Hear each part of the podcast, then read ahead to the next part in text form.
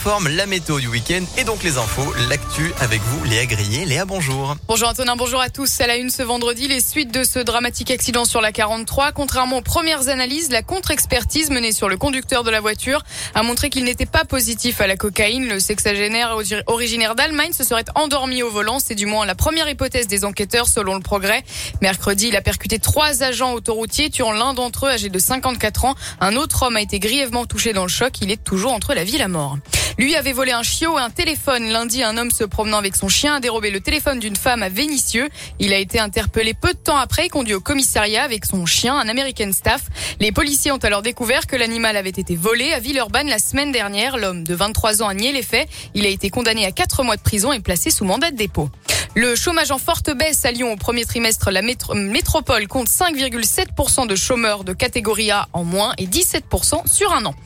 Et un nouveau défi à relever pour Lyon. La ville a été sélectionnée pour faire partie des 100 villes climatiquement neutres à l'horizon 2030. Un projet européen qui vise à atteindre un seuil minimum d'émissions de gaz à effet de serre, produit aussi bien par les transports que les bâtiments de la ville. Lyon devra respecter un contrat validé par la Commission européenne. C'est la prochaine étape. Faire partie de ce réseau aux côtés d'autres grandes villes européennes permettra d'obtenir des financements européens. Pour le maire Grégory Doucet, c'est aussi l'occasion de montrer ce dont les villes sont capables dans la lutte contre le réchauffement climatique. L'idée ce programme de la Commission européenne, c'est de sélectionner des villes qui seront pionnières pour montrer que c'est possible, donner envie, donner l'exemple. Ici à Lyon, nous étions déjà très fortement engagés dans des actions qui visent à réduire euh, massivement nos émissions de gaz à effet de serre. Le travail qui est fait par exemple de développement des pistes cyclables, des transports en commun, tout ça contribue bien évidemment à cet objectif de neutralité climatique. Le travail que nous avons fait par exemple sur la restauration scolaire, bien évidemment, la trajectoire que nous prenons en fixant la neutralité climatique à 2030, elle élève encore le niveau d'exigence que nous avons avec nous-mêmes,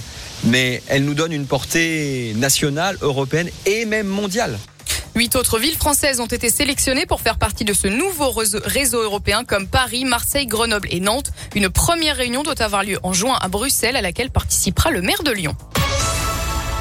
L'activité économique française a stagné au premier trimestre avec une croissance nulle de 0% du fait d'un recul de la consommation des ménages sur fond d'inflation et de guerre en Ukraine selon une première estimation publiée ce matin par l'INSEE. Concernant l'inflation, elle a continué à accélérer en avril pour s'établir à 4,8% sur un an. En outre, en mars, la consommation des ménages a nettement baissé de 1,3% a également rapporté l'INSEE. Dans l'actualité également, la ville de Kiev bombardée hier. Des explosions ont été entendues à Kiev lors de la visite du secrétaire général de l'ONU. Un bâtiment été touché par au moins cinq missiles selon le président ukrainien. Au moins dix personnes ont été blessées. Le secrétaire, lui, n'a pas été touché mais reste très choqué. Le chef de l'administration présidentielle ukrainienne a, lui, appelé à priver la Russie de son droit de veto, de son droit de veto à l'ONU, pardon.